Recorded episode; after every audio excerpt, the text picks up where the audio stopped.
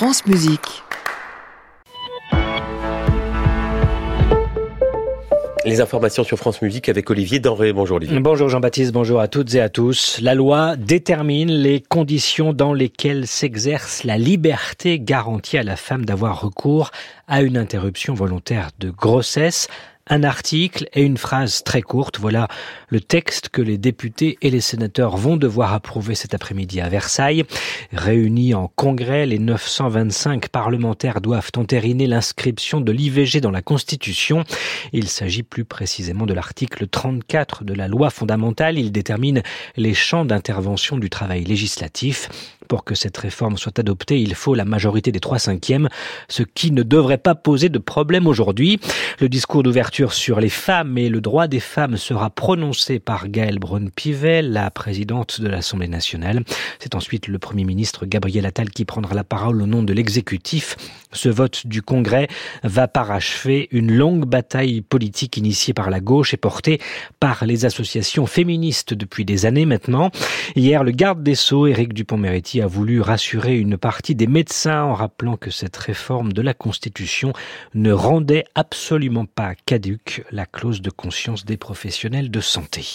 Une nouvelle journée nationale de mobilisation des chauffeurs de taxi. Ils dénoncent la convention avec la sécurité sociale. Elle doit, selon eux, elle, cette convention ne les rembourse pas suffisamment, euh, s'agissant notamment des transports de patients. Leurs syndicats veulent une table ronde avec le gouvernement pour revoir les conditions de leur rémunération les taxis ont prévu aujourd'hui des opérations escargots et des blocages pour mettre la pression sur les pouvoirs publics.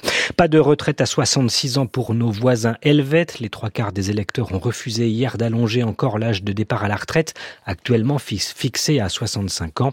Les Suisses ont en revanche voté pour la mise en place d'un 13e mois de pension pour les retraités, une mesure euh, destinée à contrebalancer un tant soit peu la hausse du coût de la vie dans le pays.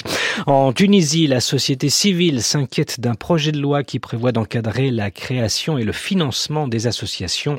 Le pouvoir en place dit vouloir lutter contre le blanchiment d'argent et le financement du terrorisme. Le texte veut renforcer le contrôle et la supervision de l'État. Les ONG internationales pointent une régression croissante des droits en Tunisie. En Haïti, le gouvernement vient de décréter l'état d'urgence et le couvre-feu dans la capitale Port-au-Prince. Les autorités tentent de réagir comme elles peuvent après euh, l'évasion de plusieurs milliers de prisonniers. Le pénitencier national, mais aussi la prison de la Croix des Bouquets ont été attaqués ce week-end par des gangs armés. Ils font régner la terreur depuis l'assassinat du président Geneviève Moïse, Moïse en 2021. Le gouvernement haïtien espère obtenir rapidement des renforts militaires de la part du Kenya. Les deux pays ont récemment signé un accord dans le cadre d'une mission internationale soutenue par l'ONU. Enfin, sachez que la Chine ouvre aujourd'hui aujourd'hui ces grandes sessions parlementaires, rendez-vous politiques majeurs euh, durant lesquels Pékin va annoncer ses ambitions pour 2024. Dans la capitale chinoise, la sécurité et la surveillance ont été renforcées pour protéger l'arrivée des 2000 parlementaires.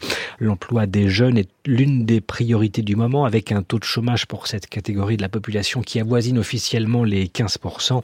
La Chine devrait également annoncer cette semaine une augmentation importante de son budget militaire. À suivre, Jean-Baptiste Urbain, le reportage de Flore Caron qui nous fait découvrir ce matin les coulisses du concours de la maîtrise de Radio France. Vous avez passé l'âge, Olivier Denré Certainement, oui. Mais il chante aussi. Vous pouvez retrouver euh, sa nouvelle chanson sur les plateformes qui vient de, de sortir. À demain, Olivier. À demain. Bonne journée à tous. À réécouter sur francemusique.fr.